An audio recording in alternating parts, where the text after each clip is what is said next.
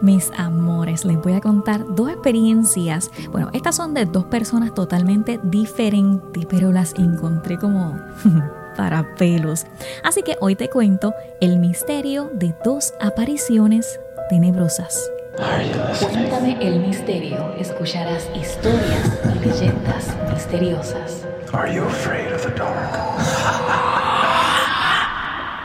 La primera historia la cuenta Spotty McGoo en Reddit y al encuentro lo tituló La señora en la mecedora. Dice así, contar bien esta historia lleva un tiempo, así que les contaré el resumen.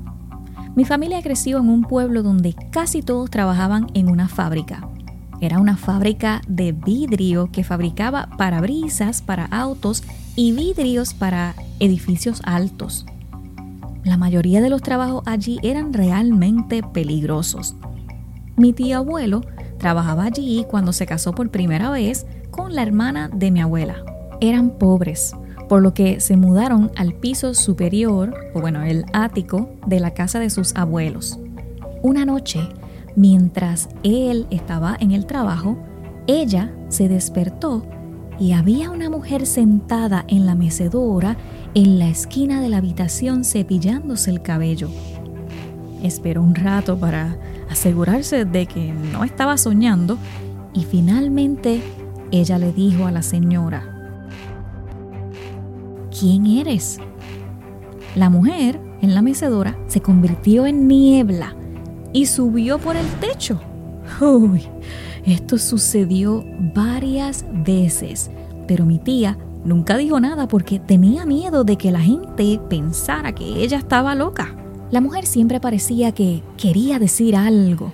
Finalmente, un día que apareció, miró a mi tía abuela y le dijo, Flaca, no puede ir a trabajar el 22 de agosto. Flaco es como le decían a mi tío abuelo. Ella estaba realmente conmocionada por esto, o sea, imagínense. Pero las apariciones de la mujer se detuvieron por completo después que le dijo esto. Al par de días decidió que era mejor que se lo tomara en serio, así que comenzó a rogarle a su esposo que no fuera a trabajar ese día. Él casi nunca faltaba, y cuando ella se lo pidió, él le dijo, dame una explicación, dime una razón, o sea, ¿por qué? Eh, bueno, era lo más lógico, ¿no? ella no podía darle una buena razón o explicación, porque él pensaría que está loca. Y no quería mentirle diciéndole otra cosa tampoco, pero ella estaba llorando y le suplicaba, hasta que finalmente él accedió a quedarse en la casa. Ella se sintió mejor, pero no estaba aliviada porque ni siquiera ella sabía qué era lo que esta señora de la mecedora quiso decirle del todo ya saben que lo que temían que pasara pasó. Una caldera explotó ese día y mató a todos, todos los hombres de su turno.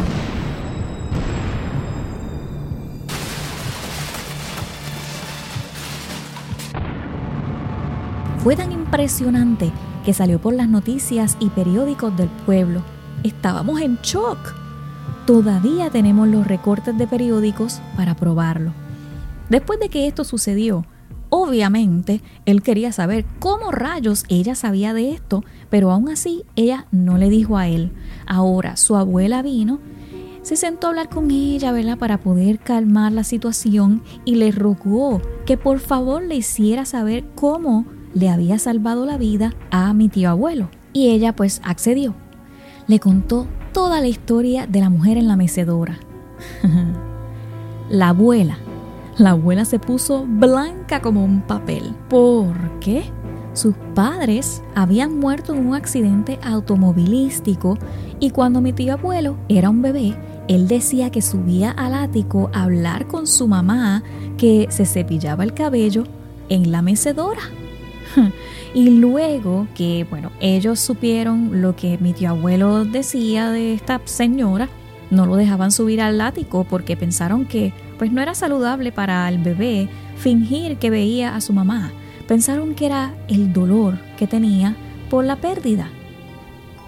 Aunque no lo crean, esta casa sigue en pie en el pueblo donde yo vivo. Nunca he estado allí porque ya no pertenece a mi familia, pero me encantaría ver si la mujer en la mecedora todavía está allí. ¿Saben el susto que tiene que haber pasado esta señora al ver que alguien aparecía y desaparecía? Pero les dejé lo bueno para lo último, mis amores, porque la siguiente historia aún me pone en duda si es real o no. Y el título lee así. Por lo general no me molestan los turnos de noche, pero ahora estoy aterrorizado. Y esto lo cuenta el usuario Siven de Reddit. Dice así. Trabajo un turno de noche como guardia de seguridad en un patio de reciclaje. No puedo decir la compañía por razones obvias. He estado en este sitio durante dos semanas y de hecho esta es la segunda semana. Básicamente cada hora hago rondas en un patio de reciclaje gigante cubierto de varios metales preciosos que se descomponen y se venden.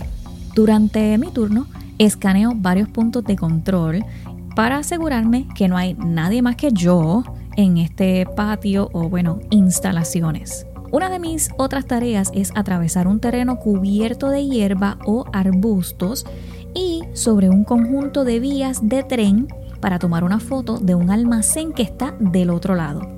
Esto es para garantizar que sea seguro y que está todo clear. Para esto, como está tan oscuro, tengo que usar una linterna 2K para poder ver el camino a través de casi todo el patio. Bueno, pues hoy, a solo una hora y media de mi ronda, pasé por el césped y sobre las vías del tren. Tomé la foto del almacén y la envié.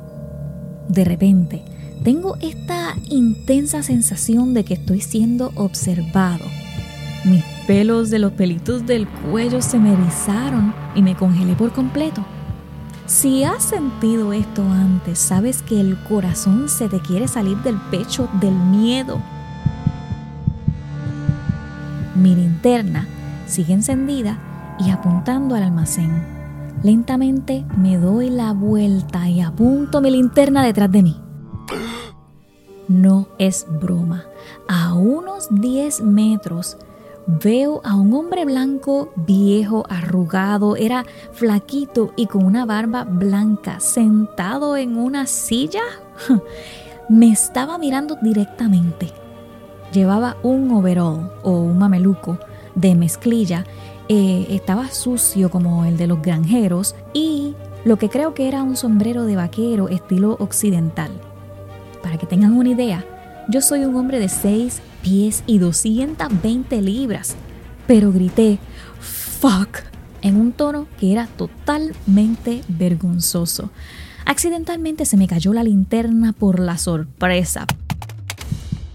Pensé que solo pasaba en las películas de terror, pero honestamente, cuando te asustas así, tu cuerpo se olvida de lo que tienes en las manos. Para colmo, recuerden, como les dije en el comienzo, hay fragmentos de metal diminutos y delgados ligeramente por todas las partes en ese suelo. Y no puedo ver nada para colmo porque perdí la maldita linterna. Todo lo que escucho es un movimiento rápido de los pies, el sonido ese metálico de los pasos que corren rápidamente hacia mí.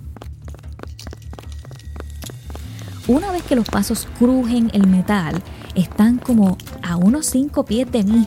Yo lo sé. Luego escucho los pasos virar rápidamente a la izquierda y pasarme. Dentro de 3 a 4 segundos el sonido metálico desaparece, seguido por el sonido lejano de los arbustos. Luego viré y agarré la linterna del suelo y arumbré para donde escuché ese sonido el anciano se había ido. No sé si más allá de los arbustos o a quién sabe dónde, pero estaba temblando de la adrenalina y el terror. Logré recuperar el aliento y llamé a varios contactos de emergencia. Cuando llegaron, el anciano pues ya no estaba por todo aquello. Creo que tal vez solo estaba allí para ver pasar a los trenes activos. Digo esto porque la silla de metal estaba de cara a las vías y de hecho todavía está allí, que hasta le saqué una foto como evidencia y también como recuerdo de este mal encuentro. Ahora mismo estoy escribiendo esto para desahogarme. Estoy aquí sentado en la oficina, todavía aterrorizado, y solo porque tengo que terminar mi turno esta noche. Y a lo mejor pensarás, ¿por qué no renuncias y te vas del trabajo? Honestamente, es porque necesito el dinero.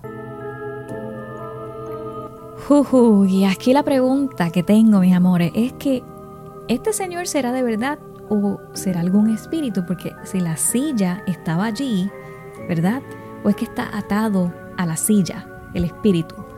No sé, bueno, esta persona, si, si es real, así mayor, podría correr tan rápido al punto de desaparecer en 3 a 4 segundos.